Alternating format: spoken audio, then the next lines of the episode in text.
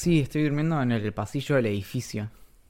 ¿Sabés que leí eso cuando estaba viendo de qué íbamos a hablar en el podcast y no entendí? ¿Qué, ¿A qué te referís? Viste que yo me gusta hacer como compras grandes una vez por mes, una vez cada dos meses y Sí. después de muchas cosas olvidarme.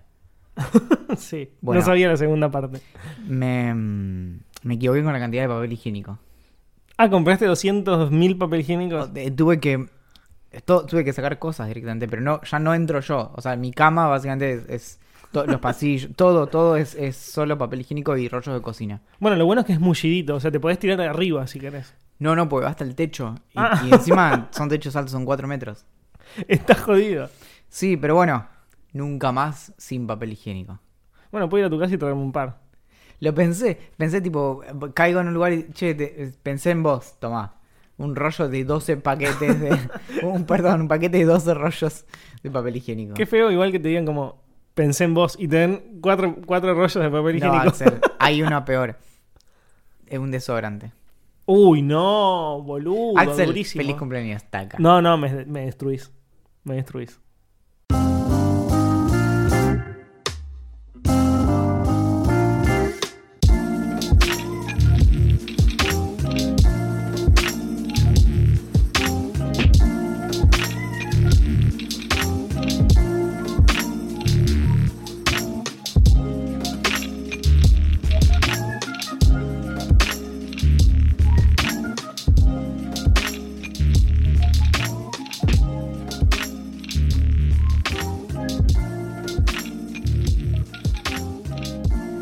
Se sabe cuándo va a venir bien saber artes marciales, reanimación cardiorrespiratoria o la receta para hacer panqueques. Es por esto que en este décimo primer episodio de la segunda temporada de la más importante idea millonaria nos abocaremos al desafío de cazar con nuestras propias manos y a través de esta experiencia esperamos poder salir rejuvenecidos, resignificados y en lo posible no recontrapuestos. Mi nombre es Valentín Muro, ocho veces pretendiente del amor de Jennifer Love Hewitt sin éxito en absoluto y orgulloso poseedor de un Batman tamaño real al que puedo abrazar cuando tengo frío, cuando tengo miedo y cuando estoy aburrido. Pero ninguna de mis aventuras estaría completa si no contara con la presencia de quien muy probablemente vaya a ser quien pague mi fianza, el rey de la bailanta, el picante y los libritos. Es el sospechoso autor de nuestra poesía, es el pícaro Axel Marazzi. Me muero que soy el rey de la bailanta. Eso ya es, es como muchísimo. O sea, imagínate yo siendo el rey de la bailanta, me muero. Es que sí, sí, pero no fue por mérito, fue porque mataron a todos los anteriores. Ah, ok, ok. Ah, me queda mucho más claro, claro. empezaron a rastrear en la, en la familia real y dijeron, no, sí, Axel Marazzi es el último sobreviviente vivo de este clan de bailantes. Me encanta, me encanta muchísimo. Valen, eh, ¿estás agregando cosas a tu lista de registros No, es- mirá, inauditos de todo muestro. lo que chequeas constantemente? ¿Ves? ¿Cuánto dice ahí? No, uno. Bien, eso es porque hoy tomé un café. Y te muestro, mira esto, ¿eh? ¿Qué pasó? ¿Qué dice ahora? Dos. Bien, eso es porque no tomé un café. Ahora no sé qué voy a hacer para borrarlo, pero sí, me agregué un botoncito en la pantalla del teléfono para marcar cuando me tomo eh, un café. ¿Y Lo voy eso- a empezar a traquear. ¿Y eso queda registrado en el tiempo? Y eso, claro, todos los días me va a decir cuántos cafés tomo por día. Y pero, por ejemplo, si dentro de un año vas a saber cuántos cafés consumiste en promedio el último año, por ejemplo. Por ejemplo. O sea, a, a eso le agregaste. Lo que ya traqueas que es cuánto dormís, ¿Cuánto duermo? eh, tu estado de ánimo, tu humor, Mi humor rankeado del 1 al 10 cada... ¿Cuánto era? Cada 3 horas, 5 veces al día. O sea, desde las 10 de la mañana a las 10 de la noche, el teléfono me pregunta a las 10 de la mañana cómo me siento y yo le pongo del 1 al 10, después a la 1, después a las 4, después a las 7 y después a las 10. y eso es todo lo que traqueas. Que Y para mí eso, y genialidad. lo traqueo desde el 11 de agosto del 2015. Cuatro Bueno, años casi. A mí lo del humor me lo contagiaste. Cuando nos fuimos a Bariloche, Ahí yo te veía ¿seguís? como... Sigo, sigo haciéndolo. Antes empezaba como... Empecé a traquearlo como explicando mi día. Yo lo traqué una sola vez a las 10 de la noche. Y entonces le digo como, estoy bien, estoy muy bien. No funciona. Y no, no funciona porque no, no es minuto a minuto, entre comillas. Pero por lo menos me, me permite saber cómo la pasé ese día. Porque si lo voy a hacer 10 veces por, por- por día, no, voy a terminar no haciéndolo. Pero la diferencia es que empecé haciéndolo con mucha más como minucia. O sea, como eh, estoy muy bien porque hice esto, esto y esto, estoy más o menos porque hice esto y esto y esto, y ahora solamente pongo bien, mal, más o menos, súper, o sea, pero se me pasó. Pero no puedo creer que le haya sumado algo más. No paras de traquear cosas. Pasa boludo. que- Vas a terminar traqueando cuánto agua tomás, cuántas veces te bañás, cuánta, no sé. El eh, Fitbit me invita a que yo marque cuánta agua tomo, pero no puedo. O sea, agua. Bueno, no sé, creo que tomo más café que agua, me acabo de dar cuenta, esto es muy terrible. Pero claro, el problema es, es marcar las cantidades. No, claro, me va a dar eh, ataque cardíaco 26. Va a ser tipo psicológico. O sea, cuando te des cuenta que tomas más café que agua, te vas a infartar. Eh, Axel, ¿con qué se hace el café? Exacto. Igual para eso es posta. Creo que habría alguien tiene que chequear lo que estoy. Por, igual esto es muy importante para cualquier episodio de idea millonaria, cualquier cosa que nosotros decimos hay que chequearlo, ¿no? Obviamente como acá Axel y yo trabajamos en periodismo de investigación, ¿no? Entonces, pero acá Eso eh, también hay que chequearlo. acá eh, colgamos los guantes, eh, la toalla, eh, nos sacamos el zapato, no sé cómo, ya qué más expresión. Bueno, nos sacamos el sombrero, eh, nos ponemos el bonete. Podés seguir así hasta las Sí, sí. 24 horas. Entonces, eh, el problema de, de traquear el agua es que tenés que poner la cantidad y demás. Bueno, y el problema, el asunto es que cuando se dice que tenés que tomar dos litros de agua por día, es eh, en realidad estás tomando líquido, o sea, estás tomando otras cosas que tienen, tienen agua también. El café, bueno, también tiene otras cosas además de agua, porque si no sería como tomar agua, pero Pero, por ejemplo, si yo tomo, no, no tengo ni idea cuánto, pero si yo tomo un litro de mate por día, sí, ¿eso cuenta como haber tomado un litro de agua? yo creo que sí. Ah, creo. Yo no creo- sabemos. Mi opinión profesional. Eh, en- Para mí, para mí es de- súper debatible. No lo sé tampoco, pero para mí es debatible. Porque las propiedades que tiene el café o el mate o el No, té. es que le estás sumando, pero, pero ya el agua lo, lo, lo cubrís. Ese es el asunto. Porque si no, el, el tema es que, por ejemplo, si tomas dos litros de agua por día y además un litro de mate Hmm. y, no sé, dos litros de speed. No, ¿ves? No, no, no. No es lo... Ya te digo, el, el ejemplo del speed es el más claro. Ni en pedo es lo mismo. Ni en pedo es lo mismo. No, no, no, bueno, pero por eso, el, el asunto es que eh, estás, o sea, sí o sí, eh, estás tomando agua a través de las otras cosas. El problema es que le estás agregando... Claro, cafeína. Sí, claro. Sí, o- Bueno, pero O esto es muy cocaína, no sé. ¿Sabes cuántas tazas de café tenés que tomar para empezar a tener, eh, para que te em- empiece a impactar, por ejemplo, eh, a nivel de alucinaciones? No tengo ni idea. Estoy casi seguro de que son ocho tazas. No, no, es muy poco. Es muy poco, boludo. Yo, yo a ver, no sé si llega a 8, pero te aseguro. No, no, ni ahí. Mira, que bueno, ser más. pero te lo estoy buscando, te lo estoy buscando. ¿Cuánto, cuánto decís que tenés que tomar para, para que caer en una sobredosis de café? Porque después Uf. de todo es, es eh, Diría 60 tazas. La sobredosis de cafeína es muy rara, pero está directamente vinculada con eh, energy drinks, ¿cómo se dicen? Como Sí, las bebidas eh, energizantes, energizantes. y suplementos de cafeína, que pueden tener muchísimos eh, niveles muy altos de, de este estimulante. En 2018 salió un review de artículos, eso es cuando hay un tipo de artículos científicos en donde se toma publicaciones científicas anteriores y se hace un análisis de todos ellos. Es decir, no agregan información, sino que hacen, bueno, obviamente un review. Y lo que encontraron es que hay 92 muertes eh, declaradas de sobredosis de cafeína.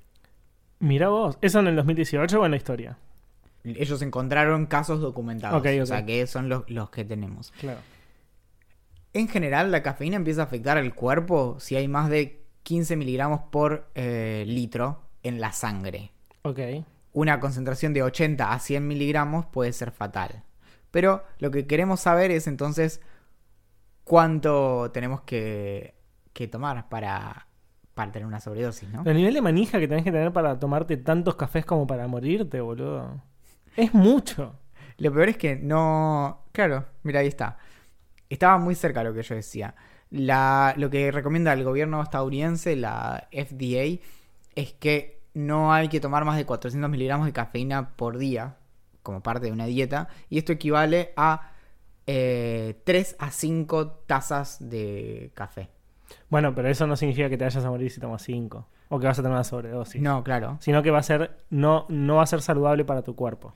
Para llegar a un nivel tóxico de cafeína en el cuerpo, tenés que tomar 30 tazas de café y obviamente en un tiempo corto, porque si no lo vas metabolizando. Claro. Entonces, básicamente te tenés que sentar Yo, yo te digo, te, sentás en una mesa, te sentás, porque si estás parado, eh, seguro que cambia.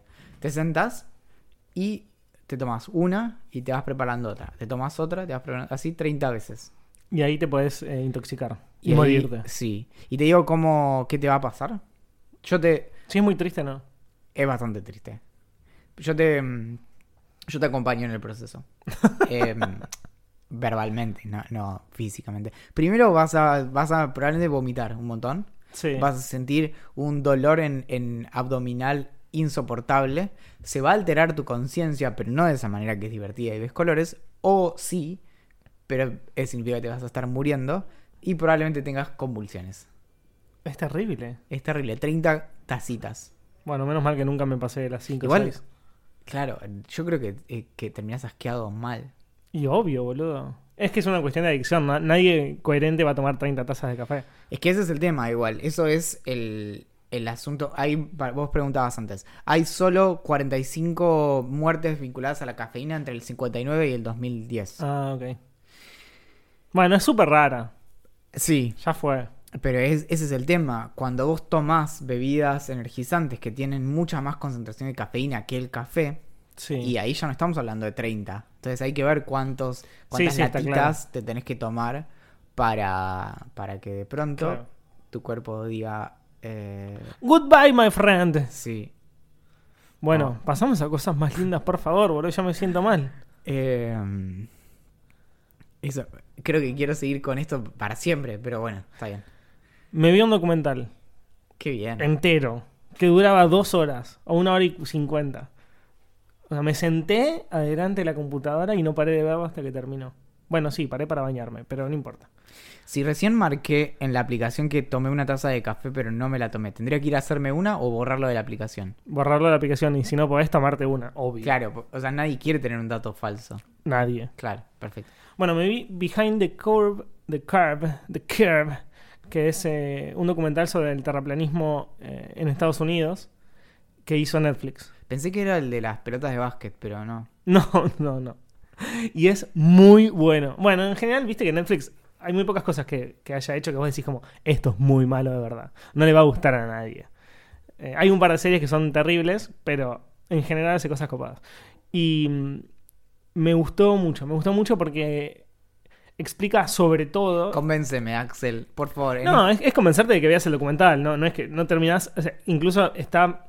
Se, se muestran las dos caras de la moneda. se- O se sea, mu- cuenta las dos campanas. Yo puede ser que diga como, ah, bueno, por ahí la Tierra es plana después de ver el documental. no, no. Lo que, lo que podría llegar a decir es como. me com- me- e- estas personas que aparecen acá diciendo que la Tierra es plana me cayeron bien y voy a investigar qué on- y qué dicen y puedas llegar a terminar pensando que la Tierra es plana. Pero en realidad muestran eh, una, gran, una gran porción del documental. Está relatada desde el punto de vista científico y, y- e- y- entrevistan a, científicos. Y, y es. Está como. Es, como imposible que vos te la creas. Aparte, si bien yo no creo que sea intencional, porque la verdad es que no creo que haya un- una, como una maldad detrás de las personas que hicieron el documental, lo que dicen las personas que creen en eso no se sostiene durante mucho tiempo. Entonces, terminas como. se termina inclinando la balanza para el lado científico. Y lo más interesante que pasó en el documental, que llega sobre todo en la última parte, creo que son los últimos 10 minutos. Viste que en Estados Unidos, ante la duda, hacen como un café and science, coffee and science, o, o beer and science, o lo que sea and science, y se van a bares o a, o a birrerías o a donde sea, van un montonazo de científicos, y hay uno que expone, se baja, hay otro que expone, se baja, charlan entre ellos, o sea, como muy extendido. Y en uno de esos, sube un chico al escenario y dice, eh, gente, hay que empezar a prestarle atención a los terraplanistas. Todos se empiezan riendo porque dicen, este va a ser un chiste y va a decir como, son unos boludos, pero no lo dice. Y dice, nosotros cuando vemos una persona, a un terraplanista, estamos viendo una persona que estudió mucho un tema, que está convencida de algo, que hizo experimentos para poder comprobarlo. Obviamente son experimentos que son, están equivocados, son erróneos, en algún momento fallan, pero son personas que en otra situación podrían haber sido científicos. Son tan estudiosos de algo que en algún momento se desviaron y terminaron estudiando de- sobre esto. Pero nosotros, en el proceso, tendríamos que haber estado ahí para ayudarlos, por decirlo de alguna manera, o para explicarles, o para decirles dónde se estaban equivocando, para que puedan dedicarse quizás tan fervientemente como se dedican al terraplanismo o cualquier otra otra teoría falopa eh, a, un nivel científico. Y terminó como llamando la atención a, muchos científicos, lo terminaron súper aplaudiendo, terminó siendo como medio como ovacionado. Y es un poco eso, porque cuando vos ves el documental te das cuenta que la gente que cree en que la Tierra es plana, como que está como que lo único que piensa es en eso. Entonces imagínate si todas esas personas pensaran en hacer experimentos que puedan o no ser comprobados, digamos, eh, pero que, tuvieran una incidencia en la, en la sociedad. Y está muy bueno eso. Lo primero que me pregunto es si todas esas personas que aplaudieron a ese otro, si después lo siguieron en Instagram. Estás cagada. Internet te rompió, boludo. Las redes sociales te rompieron. Eso es lo primero que me preocupa. Pero después tengo una algo que no te conté. ¿Qué? Sábado pasado, o, o, el, o el anterior. Pará, Axel. eh, sábado pasado o el anterior, no me acuerdo, estaba escribiendo porque es mi idea de cómo funcionan las cosas. Y me escribe un pibe y me pregunta si me podía hacer unas preguntas para una nota de, eh, de Clarín acerca de terraplanismo porque había ido al famoso este encuentro de terraplanistas en Colón. Y, mm, y bueno, me, me dice, bueno, o sea, es muy divertido que me terminé haciendo la fama de... de fue todavía no sé si va a ser o no el tema de, mi tesis de licenciatura, el tema de anticiencia y demás, pero es un tema que vengo investigando hace casi 10 años. Y, además, como el año pasado corregí el libro este de, sobre la posverdad que escribió Guadalupe Nogués para El gato y la caja, el de pensar con otros, como que quedé vinculado a eso. Entonces me empieza a hablar acerca de anticiencia y me dice, bueno, ¿qué pasa con estos movimientos anticientíficos? ¿Cómo es el terraplanismo? Y yo le dije, eh, es muy raro verse en esa situación explicando, pero también, por lo general, como filósofo, tu respuesta la mayoría de las veces es como, bueno, no es tan así. Y lo que le dije fue justamente lo que yo no sabía que era tan presente en el documental este, pero lo que le dije es, ojo con los terraplanistas, porque a diferencia de, otras eh, teorías conspirativas y demás, son personas sumamente estudiosas y además muchas veces te dan vuelta, porque vos sabés que la Tierra es plana, pero un poco casi que lo estás tomando por fe, porque en realidad difícilmente vos comprobaste eso. ¿Cómo? Que dijiste que la Tierra es plana. Pero, la Tierra es plana, Axel. Eso es lo ah. que te estoy tratando de contar. Bien, me equivoqué. la, Tierra es redonda. Entonces, eh, eso hace que cuando vos tiras una moneda, gire, pegue la vuelta y vuelva al mismo lugar. No, pero iba a decir algo. Sí. Yo, si vos me pones al lado de una persona que es estudiosa del terraplanismo, a mí me pasa el trapo. Porque vos me decís, Axel, demostrar que la Tierra es redonda. Y yo te digo, sinceramente, yo no sé cómo hacerlo. Yo no sé qué experimento hacer para poder demostrarte eso. Y tampoco tengo las bases científicas para poder explicarte que no lo es. ¿Me entendés? Viene una persona y me dice, no, la Tierra es plana.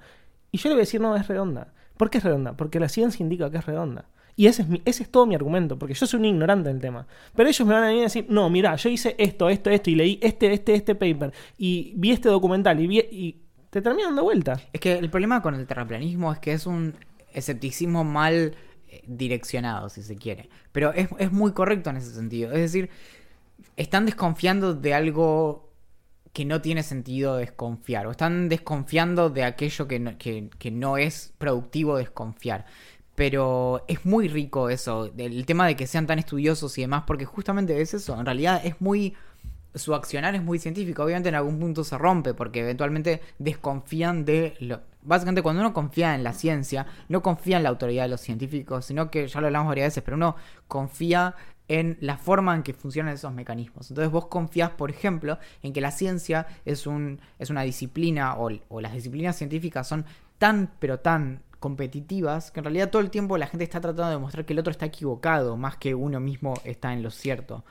Y cuando vos demostrás que otro está equivocado, de algún modo sumás tu reputación. Por eso, no sé, las, nuestras teorías científicas son tan sólidas, porque por ejemplo, si Darwin hubiera estado equivocado, cualquier persona que demuestre que efectivamente Darwin estaba equivocado en, claro, pasa a ser el nuevo Darwin. Claro pasa a ser la figura más importante de la ciencia de los últimos 200 años.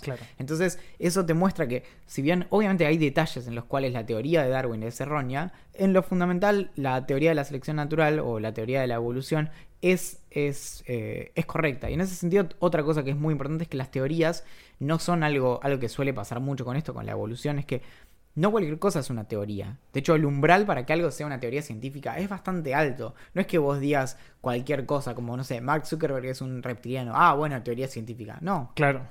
Algo muy interesante que decían en el documental que me quedó grabado porque no lo había pensado nunca, es que el gran error de, este tipo de teorías conspirativas es que las personas que, que aplican a ellas, sea, que le creen a estas teorías, están todo el tiempo, o al menos los que son más estudiosos, están todo el tiempo realizando experimentos para poder demostrar que su teoría es cierta. Y la ciencia está como completamente en contra de eso, lo que decían uno de los, uno de los, de los entrevistados. Lo que, lo que esos entrevistados decían es, vos, vos tenés una teoría y, no importa, vos, no estás luchando para que esa teoría sea cierta, simplemente investigás para determinar si es cierto o no. Y lo que hacen estas personas es que tienen como una base que es esto es de verdad y tengo que demostrar que es cierto. No, tengo esta teoría y voy a ver si es cierto o es mentira. ¿Me entendés? Entonces está como esa dicotomía entre las personas que buscan la verdad y las personas que buscan comprobar su teoría. Hay algo que nos duele bastante a las personas que nos dedicamos a la filosofía de la ciencia, que es esa separación entre la teoría de la práctica científica y la práctica científica. Porque, por ejemplo, vos te tomás, eh, si, si te parás desde un punto de vista como muy popperiano respecto de que eh, la, la ciencia lo que busca es eh, que sus teorías sean falsables, que se puedan demostrar que son falsas y todo el tiempo está tratando de tirar abajo sus teorías y bla, bla, bla. Eso es cierto hasta un punto, porque en realidad los científicos suelen ser muy conservadores, es decir, suele tener un costo muy alto también co- cortar parte del cuerpo de conocimiento. Entonces, de algún modo decir que todo lo que sabemos sobre tal cosa o gran parte de lo que sabemos sobre- tal cosa está equivocado es algo que nos sale muy caro. Entonces, en realidad la ciencia todo el tiempo también trata, o los científicos tratan todo el tiempo de, de defender sus teorías a tal punto de que mm, es bastante poco receptivo a algo que viene y te dice todo lo que sabías sobre tal cosa está mal. Claro. ¿Seguimos hablando de ciencia o pasamos a lo que es de verdad importante? Si voy a poder volverme multimillonario en Estados Unidos. no creo. No, no. Creo que no eh, puedes ni era- siquiera ir a vivir a Estados Unidos. Ese era el tema, pensé que... Puede ser. Yo no creo, vale. O sea, ah, yo te, quizás sí igual, pero tenés que luchar por eso. te planteo un escenario, ¿no? A ver. Tengo una idea muy, muy, muy buena y, y quiero ir a un lugar a donde les propongo mi idea y me tienen que dar un montón de dinero para que yo la pueda realizar.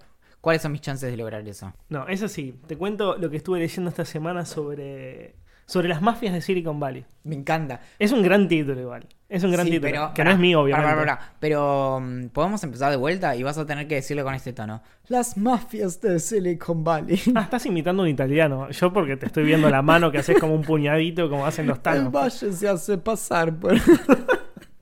Estás loco. Ay, quise ser el padrino, pero no, no me sale. No, a mí bueno, tampoco, por eso eh, ni traté de hacerlo. Está bien, pero Marazzi. Mara, Como pizza. pero al revés. estás muy mal. Eh, en el New York Times sacó un artículo que habla sobre todo este tema de la meritocracia y cómo en realidad es un gran, gran, gran chamullo. Me encanta, la meritocracia me, me pone rodillas. Es que la verdad es que en los papeles la meritocracia es increíble. Una persona que trabaja arduamente para seguir sus sueños y que y eventualmente lo logra. Porque trabajó duro y porque tenía una idea clara y bla, bla, bla, bla, bla. bla, Vos y bla. yo, me estás describiendo como todo lo que hemos hecho. ¿Viste? Bueno, la cosa es que ese es el gran discurso que tiene Silicon Valley, que o sea, todo, todo este mundillo tecnológico en el que eh, podés hacerte millonario, entre muchas comillas, fácilmente por tener una buena idea, trabajar duro por ella. Al menos lo que decía el artículo este del New York Times no es tan así. Eh, ¿Por qué? Porque lo que decían, lo que decía el, periodista que estuve investigando bastante y entrevistando a muchas personas, era que en, en Estados Unidos, en Silicon Valley particularmente, hay algunos otros polos tecnológicos bastante grandes como Washington y demás, pero Silicon Valley es el más grande. eh, es que En general, Hacha dicen que se está poniendo el, todo el tema de startups. hay como dos opciones. O te quedas sin nafta y te terminas en la mitad de la ruta del desierto sin nafta llorando, o te haces multimillonario O con te un pones una startup. Eh, General Hacha Valley. Sí, exactamente. El paisaje es el mismo. y mm, lo que sucede en Silicon Valley, eh, al menos lo que cuenta este periodista, es que la- una de las formas más simples de conseguir una gran financiación, que no te hace automáticamente, millonario, pero sí es como el camino a seguir para terminar siéndolo, es conocer, la, es, es conocer o haber trabajado en el lugar correcto. Es conocer a las personas que eh, crearon grandes empresas, vos trabajaste para esas empresas, conoces a esas personas, tenés acciones y demás. Entonces lo que decían era que eh, cuando, cuando hay un, un fondo de capitales, cualquiera sea, eh, que está buscando dónde invertir, lo que en realidad investigan es dónde trabajaste. ¿Por qué? Porque estos fondos de, capitales consideran que las personas que, por ejemplo, trabajaron para Uber desde su nacimiento o casi desde su nacimiento, van a tener ideas y van a poder trabajar de la misma manera que trabajaron en Uber para llevar a Uber a ser lo que es hoy. Entonces, si vos sos un ex Uber o un ex Google de esos, de los, los ex Google, Googlers, es como, ya son medios raros, pero de los primeros que trabajaron en la empresa, o por ejemplo un Airbnb, o, o de las empresas, o no sé, por ejemplo Snapchat o Instagram y demás, eh, es mucho más fácil conseguir una, una inversión millonaria para poder triunfar. Yo soy un ex placeres violentos. Acá tiene, aquí tienes mi fortuna. Bien, con eso, o sea, de- del 1 al 10. Yo realmente creo que uno. Ok, bueno, nada, había que probarlo. Uno, lo que, lo que decía que a mí me, como me llamó mucho la atención porque Para, para, para. vi. Pero si yo voy a una reunión con inversores y le digo, les muestro un slide y digo, mi nombre es Valentín Muro, yo creé la puede fallar coin. Ahí te pueden dar una moneda más, te digo. Es que, ¿no? Es, o sea, es, es muy difícil exagerar lo bien que funcionó la criptomoneda que lanzamos en aquella época. ¿Te acordás? Las casas que nos compramos con eso. Sí, ah, lástima que las prendimos fuego. Un, un ejemplo muy claro que daba este tipo es que es el de PayPal. Vos hoy pensás en. Incluso muchas personas, quizás que, que- que nos están escuchando ahora, no saben que, por ejemplo, Elon Musk o Peter Thiel trabajaron y crearon PayPal. Eh, que es el sistema este de pagos a través de internet. La verdad que fue visionario y estaba buenísimo y funciona muy bien. Yo le digo PayPal. Sí, es PayPal. Ah, Yo le digo PayPal porque. No sé. A, a- a YouTube le digo YouTube y a PayPal le digo PayPal. Y a PayPal le digo viste que PayPal. en inglés le dicen YouTube, como que le YouTube. Sí, sí, es el acento en la U. Eh, por ejemplo, Elon Musk y Peter Thiel fueron dos de los creadores de, de PayPal. Y vos no- ni- capaz ni los recordás por eso.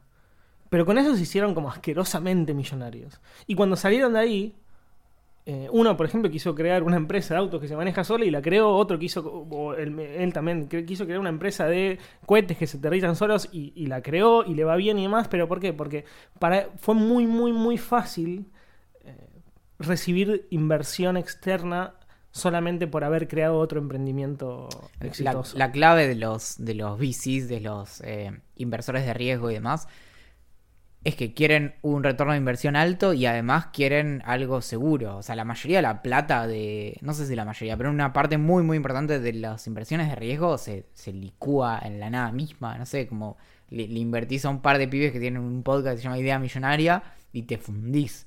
Eso pasa Literalmente. eso pasa todo el tiempo. Entonces, lo que querés es cierta seguridad y ah, tenés algo detrás de, bueno, ok, este pibe pudo hacer esta, esta mm, empresa que cuando hizo su IPO valía, no sé, 50 veces más de lo que valía eh, dos años antes o lo que sea. Bueno, me conviene mucho, le voy a poner plata. Entonces, medio que buscan lo seguro. Claro, pero eso es, eso es bastante terrible porque si hay una persona que tiene una idea muy interesante o que tiene un proyecto que vale la pena y demás, pero si no sos famoso quizás te ven con ojos más reacios.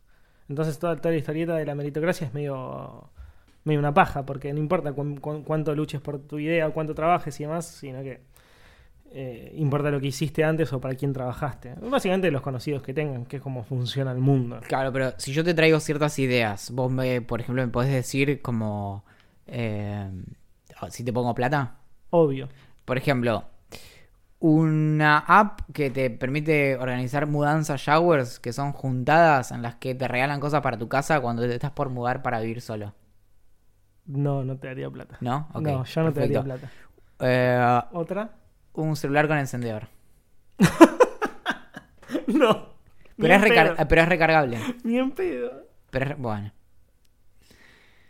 Eh, un bar, pero que está lleno de perritos para acariciar mientras tomas algo. Obvio. Ahí sí hay plata. Ahí para mí hay plata. Ok. Em, Valen, ya lo hablamos esto en, en Gatocracia. En, en otros países hay bares para acariciar gatos o que están dando vueltas y vos tomas un café y están los gatos alrededor tuyo. Te aseguro que eso se va, va a llegar a Buenos Aires dentro de muy poco. Te lo aseguro. bueno, pero No lo yo- sé, pero te lo aseguro. ¿Y uno con cocodrilos? No, eso es una gran idea. Como para mandar a toda la gente que no querés. Claro, Eh, yo te invito a una comida. Y si todo sale mal, salís con billetera. Una app en la que podés escribir un meme tal y como lo recordás y te dice cuál es. Me sí, toda mi plata. Sobre todo porque yo tengo una memoria de mierda y necesito eso. Bien, muy bien. Bueno, es- esas son las que tra- trajimos hoy, pero nada. Se puede pensar. Sí, sí. De, de hecho, si eh, escuchan Idea Millonaria eh, de atrás para adelante, ¿está bien dicho? Sí, de atrás para adelante, Obvio. van a encontrar un montón de ideas millonarias en las que eh, se puede poner un montón de, de plata para que efectivamente la meritocracia sea una realidad. Bueno, vamos un mail, ¿te parece? Venga ese correo. Bien, pero primero quería mm, hacer un agradecimiento, ¿puede ser? ¿A quién? A todos los que me escuchan en casa. No, ¿Estás, estás drogado. eh, no, ojalá. Em, no, eh, quería a las personas que se sumaron esta semana al, al Very Ideantes Personas Grupo Club VIP. Super VIP, segundo piso, Sí. no entra nadie, solo ustedes. Sí, el segundo piso y tercer subsuelo. Sí, claro. Nosotros estamos en el tercer Depende subsuelo. de, de dónde lo mires, ¿no? Claro. Como, claro, del mismo modo que, ¿por qué es que el norte queda para arriba, no? Exacto. Esto es una cuestión de perspectiva y de actitud. Bueno, la sección de mails esta semana está esponsoreada, podríamos decir, por Diego, Nico, Nahuel, Leila, Mauro, Pablo, Patricio, Macarena, Juan, Federico, Melina, Rodrigo, Brian, Jesús, ¡Jesus! Emiliano, Bernardo, Juani, Francisco, Sofi, Mariana, Martín, Clementina, como el Qué nombre gran del- nombre, el- Clementina, por favor. Posta, es el nombre de la primera computadora que se hizo, mm, I know, sí. primera supercomputadora que se hizo en Latinoamérica, que estaba en la Facultad de mm, Ciencias Exactas y Naturales, que se eh, terminó todo muy mal en la noche de los bastones largos. Pero seguimos con Sebastián, Romina, Guido. Romina trabaja en una biblioteca y tiene un Instagram que es Biblioteca Carcano. Y me parece muy divertido. Siempre, una- pe- siempre pensé que me encantaría trabajar en una biblioteca. Y bueno, hagan un cambiazo. Eh, un Eso día- se pasa al podcast y al Sí, periodismo y yo me voy a leer libritos. Bueno, por supuesto, Guido, que ya participó varias veces enviando sus audios. Santi, Juan, Nico, Cristian, Sergio, Juan Manuel, Adriana y Malena. Que Malena, te digo, fue la primera que apostó por este proyecto. Aplausos y ovación. Sí, vamos a hacer aplausos, pero con la boca.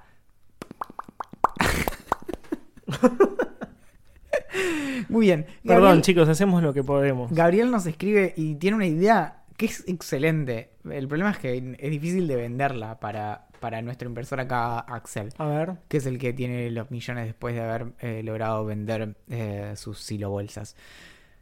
Dice que en WhatsApp tendría que haber un botón arriba del enviar que diga como se terminó la conversación.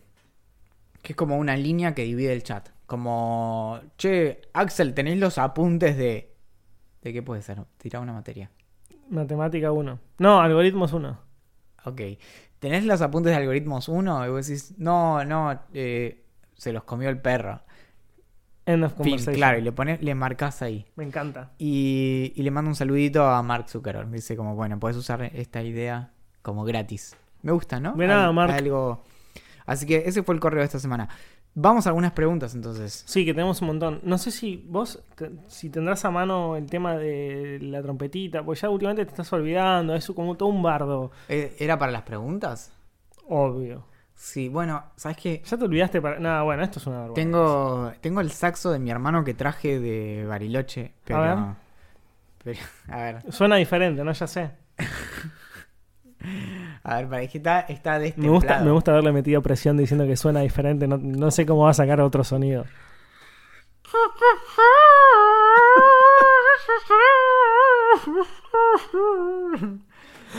Pregunta, Gran.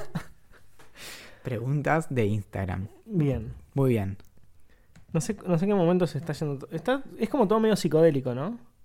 Re, re, yo sabía que había algo en el agua. Es como. mm, Me hace pensar en, en la sirenita. A ver si me sale. eh, En la. No me acordaba que la canción era así, ahora me la acuerdo. Sí. Bajo el mar. Bueno. ¿Está bien mentirle a alguien para motivarlo o motivarla? Pregunta Juan. Es una gran pregunta y a mí me parece que sí, está bien. Bien, depende. Esto es muy divertido porque nos Ya lleva. salió el filósofo nos- nos con el depende. Esto nos lleva a, a nuestra siguiente clase de ética en idea millonaria. Porque todo en realidad, si lo notaron, es una gran clase de filosofía eh, disuelta y disfrazada en. ¿Cuántos vamos? Como treinta y pico episodios. Pero muy bien. Depende, si vos sos, si tomás una ética deontológica, como sería la ética de Kant, en donde el deber ¿Qué va es deontológica? tiene- que remite directamente al deber. Bien. Entonces, lo, ahí vos pondrías una, una regla universal que todos tenemos que cumplir y entonces vos uni- universalizás tu conducta. Entonces decís, ¿qué pasa? Ok, yo pienso en este caso particular, sí miento, no importa eso. Lo que tenés que pensar es qué pasaría si todos mintieran. Entonces, de hecho, es- este es el ejemplo que da Kant y dice, bueno, si vos, si todos mienten, entonces la honestidad pierde su valor, la verdad pierde su valor. Entonces, no miento porque estaría mal que todos lo hicieran. Entonces, no mato a alguien porque si todos matáramos tal cosa. Pero si todos mienten para motivar.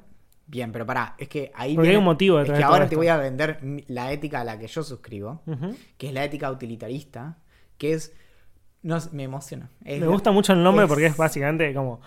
Es, es un mercenario de la ética. El- el- bueno, es hermosa. La, la- la propuso originalmente Jeremy Bentham, que ya hablamos de él, que es el que tiene el autoícono. Me acuerdo. Es hermoso, o sea, me- mira, bueno. Y después el, el- siguiente hito en la ética utilitarista es eh, de John Stuart Mill, que era el padrino de quién más sino de Bertrand Russell, que además suscribía a la ética utilitarista. En sus distintas vertientes lo que tiene es que vos ahí lo que pensás es, es en las consecuencias de tus actos. Es un tipo de ética consecuencialista. Entonces decís, bueno, ¿qué pasa si yo hago esto? ¿Maximizo el, el placer o la felicidad o el goce de la otra persona? Bien.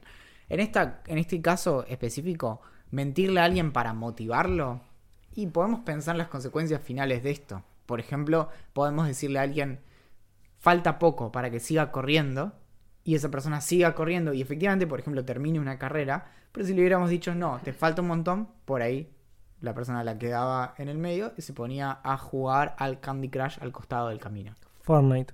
Igual sí. Al Fortnite al costado del camino en el celular. Yo siempre tengo la compu bajo el brazo. Incluso cuando corro una maratón. Por eso te cuesta terminar la maratón. Por eso habría que mentirte para motivarte. ¿Te das cuenta?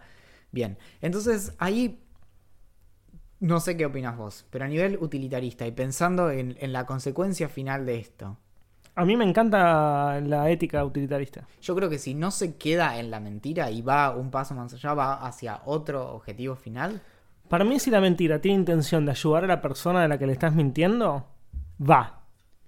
Sí, pero con un montón de salvedades. Porque, por Sin ejemplo, duda, hay- el discurso religioso, que es básicamente una gran mentira recontra adornada, ¡Chao, followers! ¡Chao, ideantes! Si saben cómo me pongo, ¿para qué me invitan? ¿Para qué me invitan? Entonces, en ese caso, por ejemplo, y no, eso es vivir en la mentira. Ahora, si la mentira va hacia algo más, Me gusta, me gusta, Sí. me gusta mucho. Bien. No conocía la ética utilitarista y suscribo. no, es muy linda, muy linda.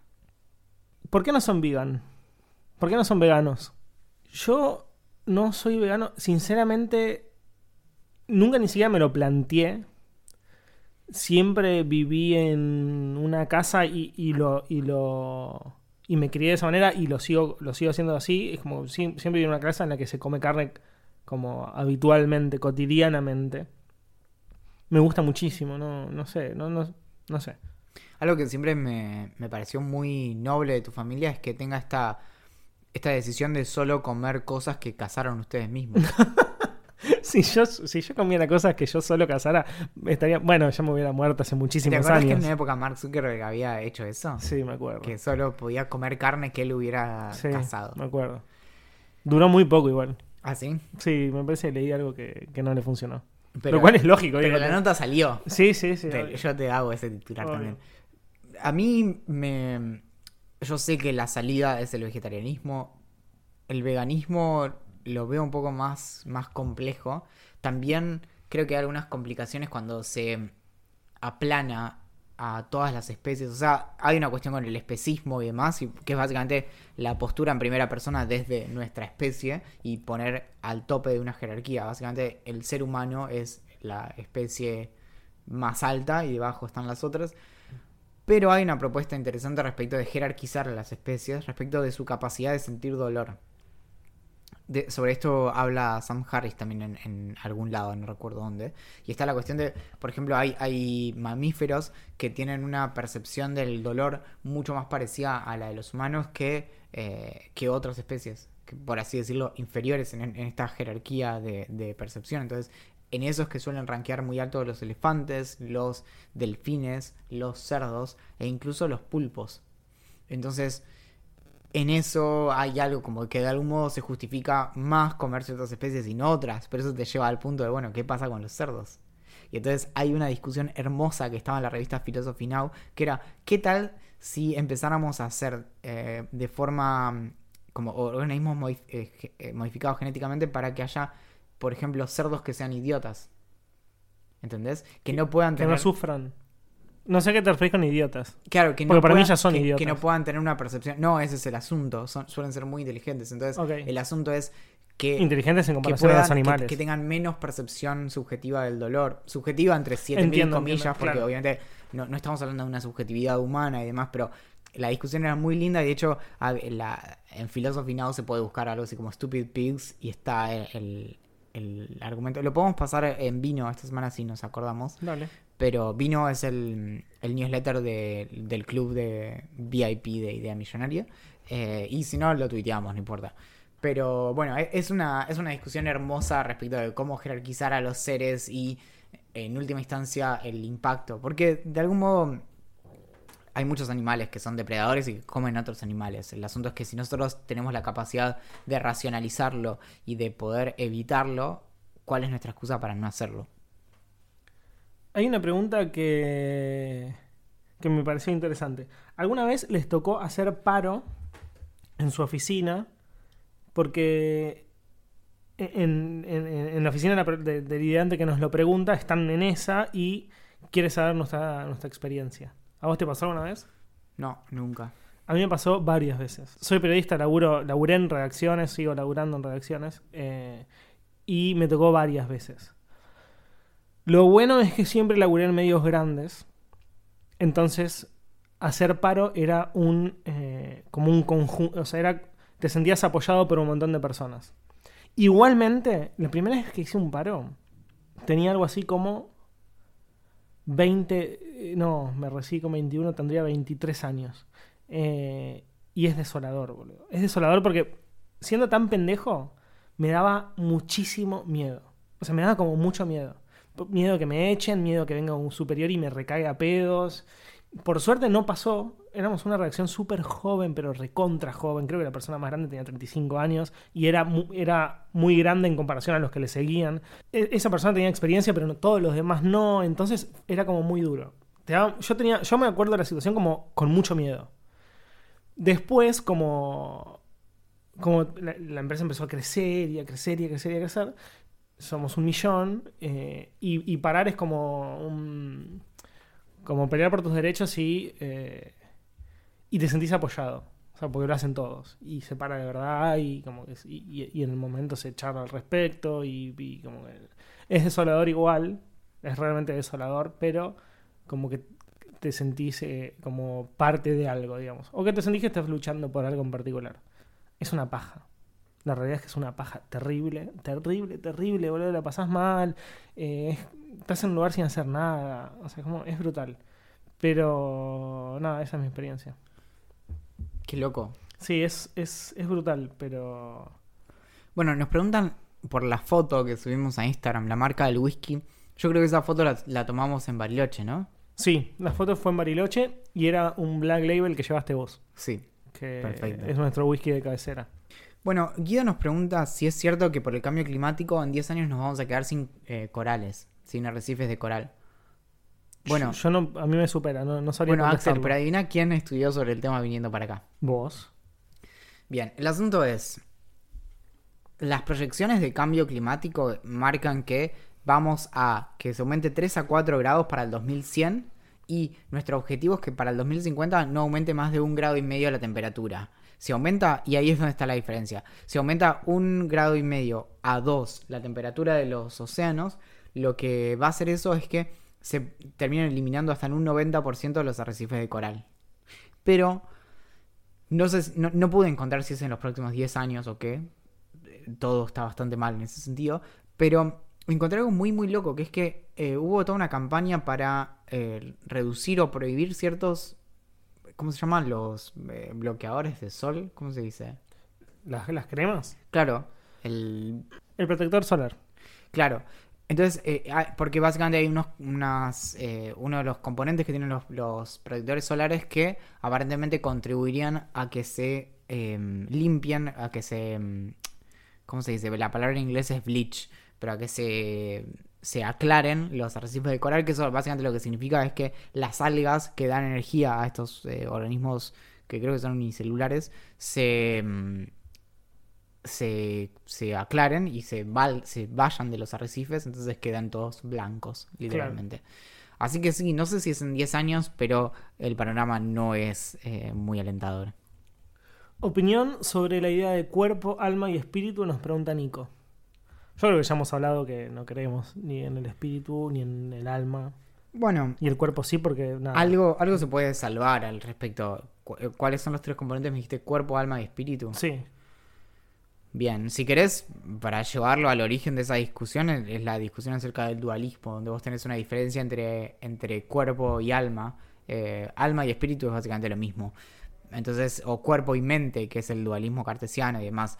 Lo que sabemos hoy es que en realidad cualquier cosa como eh, cualquier noción de mente está directamente vinculada a el cerebro. Cerebro y mente no es lo mismo. el- el- de algún modo, la mente es un fenómeno que sucede en el, en el cerebro, es un epifenómeno.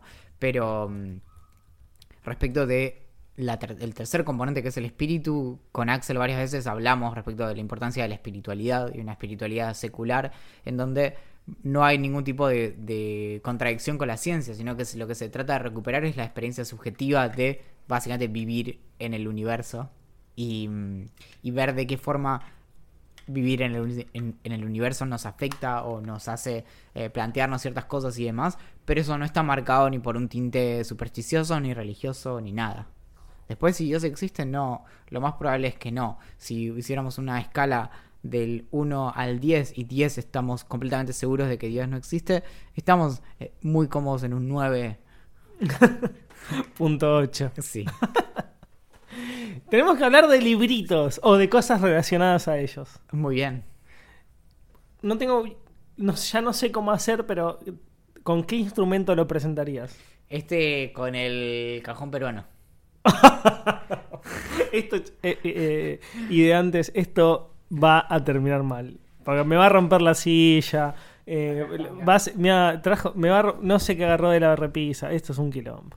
Va a romper algo. Va a romper algo.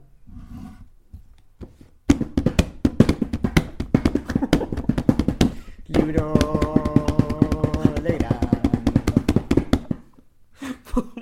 Bueno, yo eh, no sé qué le está pasando a Valen. Está perdiendo la cordura de verdad. Nosotros lo vamos a querer eternamente y lo vamos a ayudar. Eh, no, terminé ningún nuevo libro, pero voy a hablar de algo que también me parece un, prácticamente un género, literario, que es la crónica o los perfiles.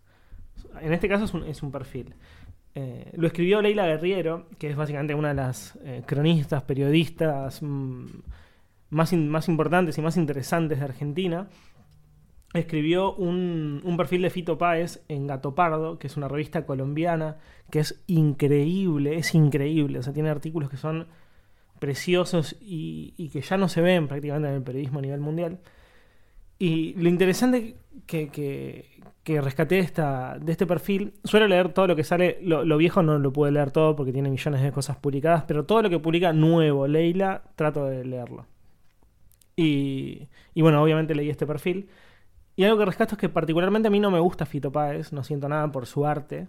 Y para mí hasta ahora me parecía completamente irrelevante. O sea, como si lanzaba un tema nuevo, todo lo que había publicado hasta ahora eh, no, no me afectaba emocionalmente. Nunca lo escuché, más, más que Circo Beat y las canciones como más famosas. Eh, Pero terminé de leerlo y me, pareció, me empezó a parecer un tipo interesante. ¿Pero por qué? Porque Leila escribe tan bien y rescata tan bien los pensamientos de las personas que yo creo que si hiciera un perfil mío, que, eh, o sea, digo, en comparación a Fito Páez soy un, un granito de arena, eh, parecería una persona interesante también, digamos, y como que habría personas que piensan que yo soy como una especie de, de alguien que tiene algo para decir. Es una gran, gran virtud. Algo a lo que yo de ninguna manera creo que logro, pero algo que a lo que trato de apuntar es a en algún momento poder escribir sobre cualquier cosa. Y que sea interesante. Y que a alguien le pueda atraer. Y yo creo que eso diferencia un, un escritor o, alguien que sabe de verdad contar algo. Que yo creo que lo logras bastante bien y lo empezaste a lograr después de cómo funcionan las cosas. Eh, nada, es el caso de Leila, pero pero vos, estás yendo en ese camino, o sea, vos has escrito. Me, ha interesado la historia de el aire acondicionado, Valentín, ¿me entendés? O sea, como. O el faro. Que, vos decís, che, Axel, tomaste el libro, leí la historia del faro. o sea, me, chupo un huevo, boludo, es que, es, que creo que de los comentarios más lindos que alguna vez recibí fue como. No sé cómo, pero terminé leyendo sobre tal cosa y me interesó. Y vos decís, claro, lo logré. Es que vuelvo a esto porque no, era, no, es un, no es un comentario autorreferencial. Creo que realmente a lo, una de las cosas más zarpadas a las que se puede aspirar en la escritura es a, a tener unas formas tan, tan buenas que vayan más allá del. O sea, el cómo es tan copado que el qué no te importa. Entonces, decir, como. No sé. Trasciende el tema. Contame acerca de colgar la ropa. Si lo escribís vos, me encantaría leerlo. Creo que eso es como lo máximo a lo que puedes aspirar. Sí, obvio. Es que si yo te nombro tres, cuatro escritores que son de mis preferidos y, cuentan un cuento de tu mamá o de mi mamá o de mi viejo eh, haciendo algo cotidiano, nos va a parecer increíble. Claro. Justamente de Leila leí un libro que se llama Los suicidas del fin del mundo, que es, un, es una gran crónica que ella empezó a investigar. Trata sobre suicidios, sobre una ola de suicidios en un pueblo muy chiquito del sur de la Argentina que se llama Las Heras. Y transcurrió en los 90 todo este, este fenómeno y ella empezó a leer al respecto, se dio cuenta que estaba pasando algo y dijo, yo voy a ir allá, o sea, voy a parar un hotel y voy a empezar a, entrevistar al pueblo, o sea, como, como, como grupo y ver qué es lo que está haciendo que haya tantos jóvenes, porque había como una oleada de jóvenes que se estaban, que se estaban matando. Y el libro, o sea, tiene como dos cosas. Lo malo del libro es que es, es extremadamente triste. Y como escribe tan bien, es brutal. O sea, porque terminás triste. O sea, cada capítulo que lees es bastante triste. Y lo bueno es que es una obra de arte. O sea, porque vos, lo lees, o al menos a los que nos gusta escribir. Y más que e, e, es, periodismo, o sea, porque es, ir y hacer una investigación. Es crónica. Es crónica. Eh, lo lees y decís, qué lindo sería poder escribir así. Incluso Leila, en, varias entrevistas, decía que ella se puede tomar 10 días, eso, solamente lo pueden hacer las personas que, viven de su escritorio y son extremadamente famosas, obviamente, pero que se puede tomar 10 días para elegir un adjetivo. Y vos decís, puede, puede estar exagerándolo, ponele que lo esté exagerando, y ponele que, que se tome, ponele 5 horas para elegir un adjetivo. No, yo no puedo hacerlo. Yo tengo que entregar una nota, digamos, y yo le digo, no, la tengo lista, y me dicen, bueno, terminala. A Leila, Leila es tan grosa, tan grande, tan escritora y demás que tiene esta, o sea, esta como posibilidad. Y así terminan siendo sus textos. son como cosas únicas que son, que son increíbles. Pero es muy loco eso del, acelerar el proceso de escritura. Es algo que yo me planteo mucho.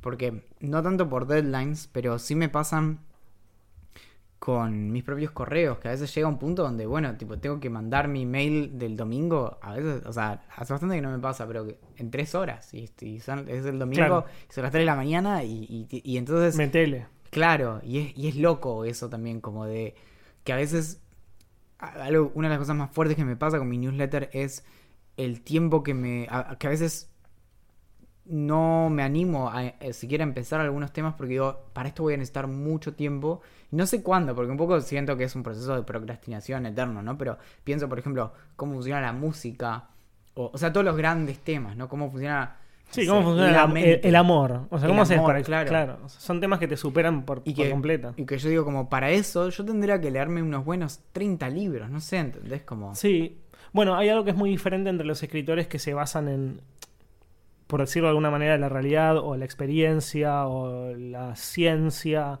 Eh, en base a la realidad puede ser Leila, en base a la ciencia puede ser vos, en base a las experiencias también. Eh, y, y, lo, y la, cien- la- ciencia ficción. No la ciencia ficción desde el punto de vista de naves espaciales, sino la ficción, historias que se crean. Bueno, y esto, esto me lleva a, a algo que iba a decir después, que, que es sobre Murakami. Que Murakami escribe, eh, son libros que mezclan un poco la ciencia ficción, no de naves espaciales, pero sí de mundos alternativos y de espíritus y gente que desaparece y gatos que hablan y bla, bla, bla. Bueno, pero pará, porque por ejemplo, Bradbury, que es muy común ponerlo eh, tipo En ciencia el- ficción. claro, Bradbury rechazaba la ciencia ficción y de hecho no le gustaba. Aunque Bien. ganaba premios y más. Él decía que él escribía fantasía. Ok. Pero, ¿cuál es la diferencia entre la ciencia ficción y la fantasía? O que, que él hacía, ¿no? No. La- yo creo que es la, mm, la aspiración de algún modo de- del anclarse en algo científico. Y él no, él, él jugaba con, bueno, mundos posibles, mundos imposibles, pero con e- es por otro lugar, a eso voy. Claro, claro, entiendo. Bueno, y algo muy lindo que eh, yo hace un tiempo compartí en Twitter una nota sobre Murakami, después le podemos mandar incluso en vino eh, o, o publicarla en el Twitter de Idea, eh, que habla, que es una, una entrevista muy, muy, muy larga y muy, muy interesante que le hacen al chabón, que no suele dar entrevistas, eh, y hablan de todo. Hablan de su último libro, de sus libros anteriores, de sus temas, de por qué en muchos casos repite tema, temáticas y bla, bla, bla, por qué siempre usa gatos, por qué siempre escucha jazz, por qué siempre un protagonista de sus obras es la música y bla, bla, bla, bla. Y en una parte... Ah, Básicamente describe su ADN. Exactamente. Todo, todo lo, que, lo que hizo en general lo, lo charla muy bien y aparte lo explica él. Y, o sea, eso hace que, su, que la entrevista esté siendo tan interesante. Y hay una parte que me llamó profundamente la atención que salió en su último libro. O no, ya no sé si es su anteúltimo, porque la verdad está escribiendo mucho, que es Killing Commandatore. Que en un párrafo dice que el comandator, que el comandador está como rascándose su barba y pensativo y, y se pregunta eh, por qué Frank, Kafka era tan, estaba tan interesado en las construcciones de hogares en las colinas. O sea, veía como la inclinación, se sentaba en su silla en la puerta de su hogar a, a- ver cómo estaban inclinados esos hogares y demás. Y, y lo que le dice la, periodista es algo así como, pero lo que le dice él a la periodista es como, pero eso es mentira. O sea, yo escribo ficción. Y Frank Kafka no, no, no, no le gustaba, estoy seguro que no le gustaban, la verdad no lo sé, decía, pero yo, no, yo sé que no le gustaban cómo estaban construidas las casas en una colina. Y todo el mundo, o sea, muchísimas personas alrededor del mundo empezaron a contar cómo a Kafka le, gustaban las construcciones en las colinas y decía, yo, yo, yo escribo libros de ficción. Yo tomé un nombre real y le atribuí que le gustaba algo. Y en realidad no le gustaba. Y ni sé, o sea, como yo se lo puse porque yo escribo ficción. Y todo el mundo empezó a hablar de eso. Y, y- y eso como el chaval le resulta extremadamente gracioso, porque sus libros muchas veces se toman como algo que es real, o que experiencias propias o demás. Y él me dice, yo, y, y él decía como, yo escribo libros de ficción, que no tienen nada que ver con la realidad. Y ahí está la gran diferencia entre personas como Leila, como Murakami, o como... Nada, son como temáticas completamente diferentes y estilos diferentes y como publicaciones diferentes. El otro día me habían contado, estoy buscando el dato exacto, pero de un artista que había hecho una obra, creo, si no me equivoco, en los años 60, que para probar la cuestión de los rumores, y que había, se había dedicado a, a repartir rumores de sí mismo. Me encanta. Y después como que los había traqueado, y no sé cómo había hecho como una obra y eso hace, bueno, 50 años, casi 70. Y... nada, bueno, pero me- parecía muy, como muy vinculado a esto de, de Murakami, de meter en una obra de ficción cualquier cosa. Y bueno, hay, hay un tipo de ficción que es muy interesante, que es esto de la, la ficción contrafáctica. Como, no sé, ¿qué hubiera pasado si Hitler ganaba la guerra? Y Ah, lo sí, sí, otro? sí, sí. Tenemos que cerrar, Valen. ¿Ya? We have to go. Bien, bueno. Pero, See you later, alligator. bueno, justo llegó otra pregunta. ¿Ahora? Sí, había llegado antes, pero no la leíste. Qué raro. ¿Qué creen de acerca de consumir cannabis y sus consecuencias a largo plazo? Muy bien, mi nombre es Valentín Muro. El mío es Axel Marazzi. Agradecemos como siempre a Julián Príncipe por la canción de apertura. Nos pueden encontrar en ideamillonaria.com. Nos pueden seguir en redes sociales como Idea Millonaria P en Twitter, Idea Millonaria Podcast en Instagram o Idea Millonaria tanto en Facebook como en Telegram. Que no es una red social, pero nos pueden seguir igual. Y ahí es donde subimos las cosas más divertidas del mundo. En gerencia.ideamillonaria.com nos pueden enviar, bueno, esas preguntas que nos hacían hoy acerca de cómo sponsorear este espacio o cómo es que pueden hacer para eh, poner una. para sumarse al VIP de Idea Millonaria con un monto superior a los 400 mil dólares. No hablamos tanto, no hablamos casi nada de- del VI del VIP. Claro, pero como se está por terminar marzo, es importante decir que en esta semana es que finalmente vamos a subirnos al camioncito y vamos a ir a repartir por toda la ciudad los libros de las personas que eh, son parte del club de lectura del libro Legrand. Sí, hay muchos regalos en las membresías. Tenemos preguntas y respuestas en vivo, tenemos eh, un newsletter exclusivo que particularmente me encanta, en el que hacemos recomendaciones que- de cosas que nos parecen interesantes. Vino. Es, eh, lo mejor que tiene el newsletter, además de las recomendaciones, es el nombre, obviamente. También eh, tenemos un club de lectura del libro Legrand, que es justamente lo que decía Valen, que básicamente con su suscripción vamos a darles un libro que lo menos importante es que va a estar firmado por nosotros y lo más importante que son libros que amamos o que nos gustaron mucho y que podemos llegar a discutir. No saben, Axel la está pasando re mal por no poder decir qué libro es. hace mal, mal. Hace dos semanas que no puedo decirlo y me, me estoy sintiendo como el culo. Pero bueno, no importa. Bien, así que bueno, eh, si se suman rápido antes del lunes, martes. Pará, ponele- falta uno. La última Sí, es que tenemos, hay un, po- un podcast exclusivo que ya está en internet y es imposible encontrar porque ni siquiera usamos nuestros mails para hacerlo, la- que es la máxima membresía es el posible. after show de Idea Millonaria, media hora más todas las semanas. El otro día hicimos el primer capítulo y eh, es como raro porque no tiene nada de producción. Pero bien, o sea, son temas que nos gusta, de los cuales nos gusta charlar, que quizás no pueden entrar acá, pero que nos parecen interesantes. Entonces, Claro, porque son- no son aptos para menores de 50 años. en bip.ideamillonaria.com se enteran de todo esto. vip.ideamillonaria.com vip.ideamillonaria.com No sé cómo más decirlo. ok, tenemos que saber cómo se dicen en chino las letras B y P. Pero bueno, yo supongo que hasta lunes, martes, si se suman al club de lectura del libro Legrand, creo que entra. Y si no, bueno, lo hacemos entrar. Mentira, Sí, pueden sumarse no pasa quieran. nada. Che, Alligator. No molestemos más. Sí. Atentamente. Ah, pará, me acordé de. Esto no va a terminar nunca. pero me acordé del, del bar en el que puedes acariciar cocodrilos y me quedé re manija. La gerencia.